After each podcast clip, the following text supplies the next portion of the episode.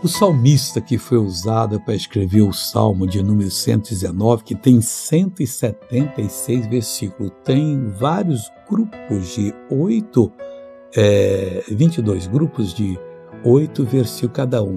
Cada, cada letra do alfabeto hebraico está ali nesses 22.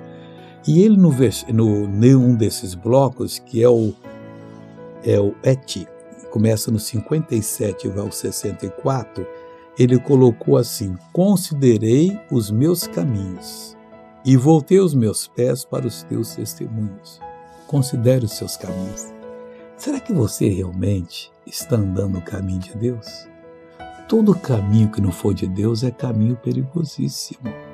Ali tem animal predador, selvagem, nocivo.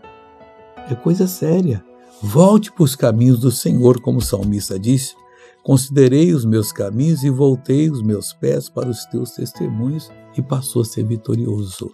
Vamos orar agora, querido Pai.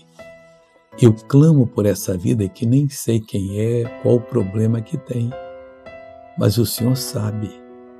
E o Senhor sabe que essa pessoa está escorregando.